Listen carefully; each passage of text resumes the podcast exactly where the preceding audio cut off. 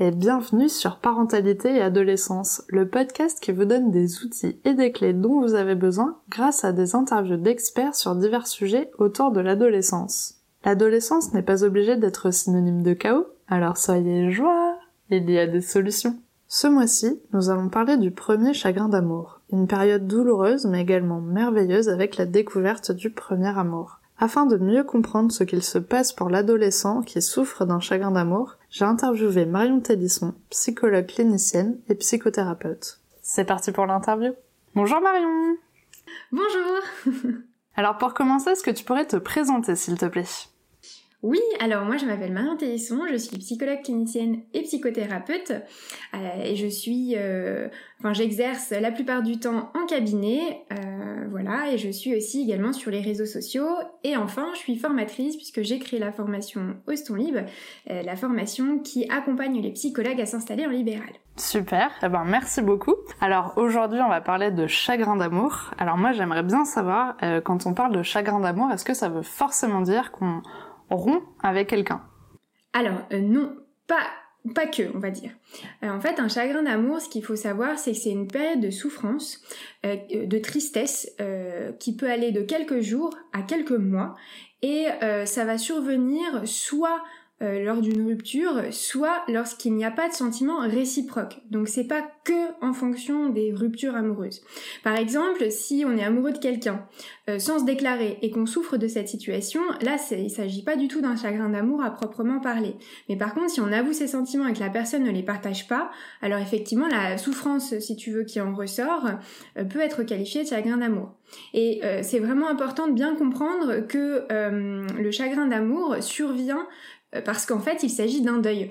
Le deuil, par exemple, de l'espoir qu'il pourrait se passer quelque chose, de l'espoir que l'on éprouve les, mêmes sentiments, euh, d'un futur possible ensemble, etc. Et c'est vrai que souvent on va parler de cœur brisé, parce qu'en réalité notre cœur il n'est pas vraiment brisé, euh, mais ce sont nos espoirs et les fantasmes en fait derrière qui nous accompagnent qui s'effondrent. Euh, et donc s'ensuit du coup forcément le sentiment de solitude, d'abandon, de tristesse, de pleurs, de repli sur soi, etc. etc. Et c'est vraiment un processus qui est douloureux mais qui est vraiment nécessaire. D'accord.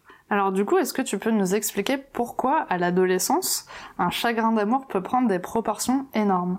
Oui, alors, euh, bah, en fait, toute première fois euh, n'est pas simple. Hein. euh, c'est pas évident euh, parce que déjà on a beaucoup d'espoir, comme je l'ai dit tout à l'heure, parce que on, s'investit en fait avec passion tellement cette sensation d'être amoureux, elle est, elle est agréable parce qu'on idéalise l'autre aussi, on idéalise cette première relation, mais parce que aussi en ce qui concerne l'amour, bah, il s'agit de sentiments et donc d'émotions. Euh, donc voilà, lorsque lorsqu'on est amoureux euh, pour la toute première fois, euh, on va découvrir ce sentiment, tu vois, qui est hyper palpitant, mais on découvre aussi toute l'intimité, que ce soit l'intimité psychique, puisque du coup là, il va y avoir une complicité, un partage, etc.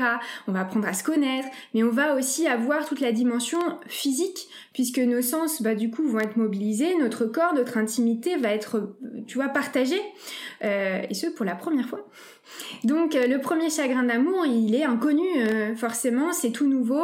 On a l'impression que le monde euh, va complètement s'effondrer qu'on rencontrera personne d'autre, que cette première personne-là qu'on a rencontrée, cette première personne hein, qui nous a fait naître ce sentiment amoureux pour la toute première fois. Donc forcément c'est douloureux, c'est violent, et puis ça nous confronte enfin ça confronte en l'occurrence l'adolescent à une forme de rejet forcément. Et donc, euh, ce, premier chagrin d'amour, il n'est pas forcément démesuré. Il est juste à la hauteur de cette première expérience. Et ce qu'il faut savoir, euh, dernière petite chose qui me semble importante, c'est que, comme euh, on en a un petit peu parlé tout à l'heure en off, mais euh, euh, ce premier chagrin d'amour, en fait, il vient réactiver inconsciemment d'autres séparations que l'adolescent il a vécu, notamment celui avec sa mère. Et c'est ce renoncement, si tu veux, à la fusion, à l'amour absolu, qui va ressurgir lors de ce premier chagrin d'amour. Et selon d'ailleurs certains psys, euh, la violence que l'on ressent face à un chagrin d'amour, il va être proportionnel à l'attachement que l'ado a envers ses parents. Donc voilà, donc si tu veux, l'adolescence, euh, c'est quand même une période qui est mais qui est compliquée parce que du coup il va y avoir pas mal de, découvertes, de changements, de chamboulements. Donc euh, de base c'est pas simple à vivre et encore moins avec un chagrin d'amour, mais ça fait partie du truc. et alors maintenant, quelles sont les conséquences d'un chagrin d'amour pour un ado? Alors, je vais d'abord en fait parler des conséquences positives en réalité. Il y en a quand même. Eh bah oui, tu m'as pas précisé, hein. non mais c'est bien d'avoir du positif quand même. Exactement, et je vais expliquer pourquoi, parce que souvent on a l'impression que c'est horrible, etc. En fait, c'est pas si horrible que ça. Un chagrin d'amour, c'est une souffrance, ça c'est indéniable, mais c'est une souffrance qui est vraiment essentielle, qui est indispensable pour évoluer. Ce chagrin, si tu veux, il signifie que l'adolescent, il a pu sortir de l'Oedipe. Et donc, il est en mesure d'aimer quelqu'un d'autre bah, que sa famille, qu'il est en mesure de quitter l'enfance pour devenir adulte. On en parlait tout à l'heure. C'est vraiment une expérience qui est hyper enrichissante et donc du coup qui est très positive. Donc oui, c'est douloureux, mais c'est positif. Et les conséquences négatives pour le coup, parce que forcément, il y, en a un petit peu, en dehors du fait que bah, ça nous fait souffrir, euh, c'est que le, chagrin d'amour, il peut s'éterniser, il peut se transformer en, deuil pathologique. L'adolescent, il peut, pour te donner des exemples, devenir anorexique, boulimique, dépressif, etc. Euh, mais c'est pas le chagrin d'amour qui est en cause en fait. Hein. Euh, lui, le chagrin d'amour, il n'est que le révélateur d'une souffrance qui était déjà existante, qui est plus profonde. D'où l'importance à ce moment-là de consulter un psychologue. Et inversement d'ailleurs, euh, si l'adolescent n'éprouve aucun chagrin d'amour, là aussi c'est tout aussi inquiétant. Hein. Ok. Et euh, le fait que du coup que t'aies pas vécu de chagrin d'amour euh, pendant ton adolescence, euh, ça, ça a vraiment euh, quelque chose de, de grave pour la suite Alors, non. Non, pas forcément, parce que tu peux très bien ne pas tomber amoureux, bon bah c'est pas grave. Mais par contre, à partir du moment où tu n'éprouves aucun sentiment, par exemple, à la suite d'une rupture, Là, surtout si en plus il s'agit d'un adolescent, là, ça, peut être inquiétant. Alors sans forcément prendre des proportions énormes et se dire, mon Dieu, euh, mon adolescent s'est séparé de sa copine par exemple, il a pas du tout versé une larme, euh, j'ai l'impression que ça lui fait rien du tout, c'est inquiétant. Non, pas nécessairement. L'idée c'est quand même d'échanger, de savoir ce qui se passe. Peut-être qu'en fait il éprouvait simplement pas du tout d'amour pour cette personne. D'accord. Ok, super. Et alors, est-ce que euh, les parents peuvent faire quelque chose pour les aider pendant cette période un peu douloureuse? Oui, alors là j'ai sorti le petit listing. La to-do list de choses à faire. Exactement. Parce qu'en fait, oui, mais il y a, y a plein de choses que le, que le parent peut faire et il y a plein de choses que le parent fait qui n'est pas forcément nécessaire. Donc je pense que c'est important de revenir là-dessus. Première chose, et ça je l'ai déjà un petit peu dit, ne pas paniquer. voilà. Euh, un chagrin d'amour, c'est bon signe. Donc certes, c'est difficile de voir bah, forcément son ado qui est en train de pleurer, qui souffre, mais euh, dites, enfin voilà, je parle là, je parle, je parle aux parents, dites-vous que c'est un passage qui va l'amener en fait à grandir, à mûrir, à comprendre plein de choses sur lui, sur la vie, etc. Et ce que je rappelle aussi, euh, c'est qu'on ne peut pas protéger son enfant des, des souffrances qu'il aura à vivre, mais par contre, on peut l'accompagner tout au long de sa vie. Deuxième chose, c'est de l'écouter. Euh, ne laissez pas votre votre ado euh, se débrouiller tout seul, sans sans évidemment être trop empiétant, hein, on est bien d'accord. Euh, proposez donc de parler avec lui s'il le souhaite. Sinon, dites-lui que vous êtes disponible. Euh, c'est vraiment important de ne pas le juger non plus et d'écouter ce qu'il a à vous dire. Soyez donc vraiment à, l'écoute de cette souffrance-là parce que ça va l'amener en fait à, bah, à s'autoriser à, à, exprimer ses émotions et en le laissant pleurer, en le laissant se mettre en colère, etc. et tout ça sans jugement, vraiment ça va l'aider à avancer dans son processus de deuil, mais aussi euh, à mieux se préparer pour sa vie future. La troisième chose, il y en a cinq en tout. Hein. Bah oui, parce que c'est important. la troisième chose, c'est de le soutenir. Euh, voilà, euh, c'est important en fait d'accepter que son ado, euh, bah, il est pas bien. Voilà. Oui, on aimerait qu'il soit mieux, mais c'est pas le cas. Donc, acceptons qu'il aille pas bien et que ça va aller mieux plus tard. alors oui, il peut décrocher en cours. Oui, il peut peut-être refuser de participer à certaines soirées, à certains repas de famille, etc., etc. Mais c'est ok c'est pas grave. Euh, voilà, ne forcez pas euh, l'ado à, faire semblant. Au contraire, chouchoutez-le, acceptez qu'il n'est pas encore un ado, qu'il euh, n'est pas encore un adulte, pardon, qu'il n'est qu'un ado, c'est ça que je voulais dire, et que c'est la première fois pour lui. donc il a besoin de temps, il a besoin aussi qu'on respecte son rythme. Ensuite, quatrième chose, c'est stop aux phrases bateau de type une de, une, de perdue, dix de retrouvée. Oh, c'est pas grave, ça va aller. Non, non, oubliez euh, Parce que euh, déjà, on peut simplement vous poser la question, mais est-ce que vous, quand on vous entendez des personnes vous dire ça, ça vous aide La plupart du temps, non. Hein, donc pourquoi vous le faites avec votre ado? Voilà. Euh, donc surtout, surtout, ne pas minimiser, parce que c'est ça qu'il en ressort en fait, c'est de ne pas minimiser ce qu'il ressent. Au contraire, parce que ça peut être hyper culpabilisant et dénigrant pour lui. Et enfin, la dernière chose, et ça je le dirai jamais assez, ne le critiquez pas. C'est vraiment humiliant en fait, et euh, vous faites comprendre aussi à votre ado bah, que ce qu'il ressent, euh, c'est pas bien et que c'est une honte. Et c'est vraiment dommage, euh, voilà, pour lui. Ben c'est super, en tout cas c'est plein de bons conseils, j'espère comment les parents pourront piocher un petit peu là-dedans et essayer de, de suivre ces bons conseils. L'idée c'est de faire ce qu'on peut aussi. Hein. Ah ben ça c'est sûr, c'est pas évident, puis surtout effectivement, comme tu l'as très bien dit, quand tu vois souffrir euh, ton enfant, bah, tu envie de, de l'aider à s'en sortir. Donc, effectivement, je pense que les phrases bateau, c'est le premier truc qui te vient en tête euh, pour essayer de lui remonter le moral, en fait, sans euh, forcément euh, avoir en tête de minimiser euh, sa peine, mais t'essayes de trouver en fait des solutions pour un peu lui remonter le moral. Mais bon, c'est pas forcément la meilleure solution. Alors maintenant, euh, quels sont les signes qui peuvent euh, nous indiquer que notre ado est en train de vivre un chagrin d'amour ou qu'il souffre d'un chagrin d'amour?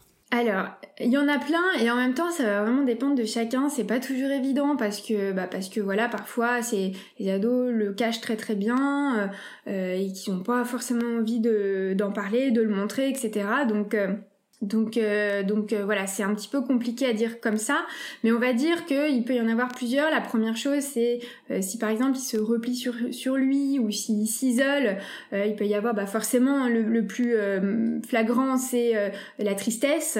Il peut y avoir aussi une perte de motivation, mais aussi inversement une agressivité. Il peut y avoir aussi des auto-culpabilisations, par exemple, là, de toute façon, je suis trop nulle, je suis pas assez bien pour qu'on m'aime, etc., etc.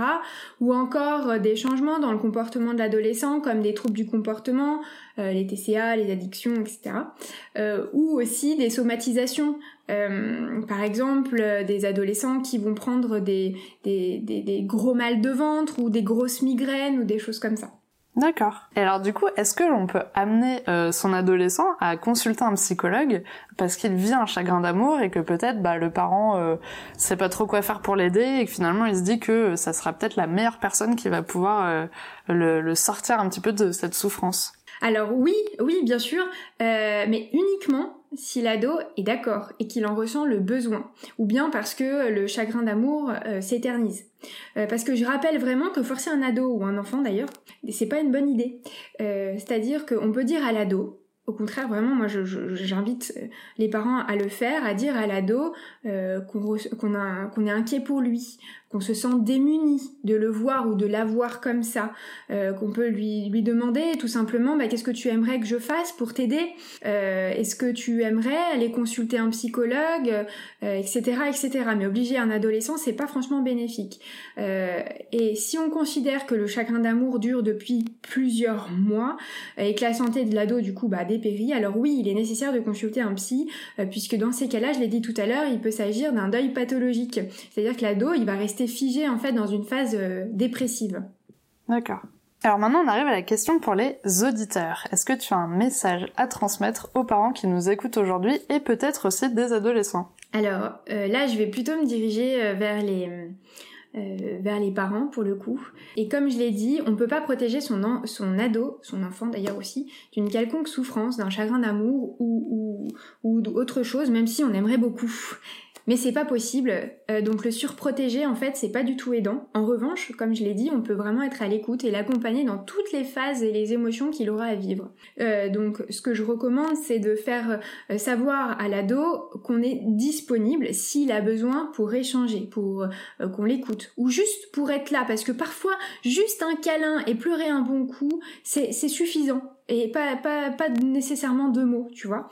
Euh, donc voilà, ne soyez pas non plus trop insistant, laissez votre ado venir s'il en a envie, euh, vous parlez s'il en a envie, etc. Le maître mot, c'est vraiment la communication. Euh, donc voilà, échangez avec votre, votre ado sans en faire trop, en respectant aussi son, intimité et s'il veut pas vous en dire plus. Soyez donc là, sans le surprotéger, tout en lui parlant, si vous le souhaitez, de votre expérience, parce que bah vous aussi, hein, vous avez vécu un chagrin d'amour comme tout le monde. Et c'est vrai qu'entendre son père ou sa mère raconter son premier chagrin d'amour, bah en fait ça peut rapprocher et aider euh, l'ado sans dire tu vois moi aussi et puis bon je m'en suis sortie, bah oui il le voit donc tu vois, voilà, juste en racontant en fait tel que l'on a vécu, la souffrance que l'on a ressentie et comment on a fait pour surmonter ça, voilà, c'est tout. N'insistez pas non plus si l'ado ne veut pas parler, respectez ses besoins et surtout, surtout, n'insistez pas en disant c'est bon, tu vas passer à autre chose, vas-y c'est bon. Non, en fait, l'ado souffre. Donc l'idée c'est de ne pas dénier ça, de ne pas juger son rythme non plus, mais plutôt d'être là pour euh, lui tenir la main en fait quand il en a besoin. Et pour les ados, euh, eh ben, ah, il n'y a pas grand chose à dire à part tout simplement de vivre ce qu'il a à vivre. Et puis, euh, même si à ce moment-là on a l'impression que c'est vraiment la fin du monde, mais vraiment vraiment, euh, ça va durer qu'un temps. Et si pour le coup ça s'éternise vraiment, là il est vraiment important, comme j'ai dit tout à l'heure, de consulter un psychologue. D'accord. Bah super, je trouve ça génial comme message. En tout cas j'espère que ça pourra au moins les aider à vivre ce moment. Alors maintenant, comment on peut te contacter et est-ce que tu es présente sur les réseaux? Alors tu en as parlé un petit peu tout à l'heure et je mettrai tous les liens en description, mais au moins si tu en as oublié, c'est le moment de les noter. Bah voilà, je l'ai dit tout à l'heure, on peut me retrouver sur Instagram sur mon compte euh, Psytélisson ou bien sinon sur ma chaîne YouTube euh, sous le nom de, de Marion Télisson, euh, tout simplement. Voilà. Super. Et vidéos qui sont géniales, surtout pour l'intro. parce que vraiment tu fais un travail de dingue et j'aime beaucoup euh, justement ce parallèle à chaque fois que tu fais avec euh, les clients, euh, toi qui interviens, tu nous fais une mise en scène incroyable. Donc vraiment allez suivre Marion, c'est génial. Merci, c'est vraiment gentil. En tout cas, merci beaucoup d'avoir accepté mon invitation sur le podcast. Je suis vraiment contente d'avoir fait cet échange avec toi. Merci beaucoup Sarah, vraiment ça a été un, un réel plaisir d'échanger avec toi. Merci encore. Merci d'avoir écouté l'épisode jusqu'au bout, j'espère qu'il vous a plu. N'hésitez pas à le partager auprès d'un parent qui pourrait en avoir besoin, de noter l'épisode si la plateforme d'écoute vous le permet, car ça aide le podcast à être référencé et donc à être plus visible pour d'autres auditeurs. On se retrouve la semaine prochaine pour un nouvel épisode. À bientôt!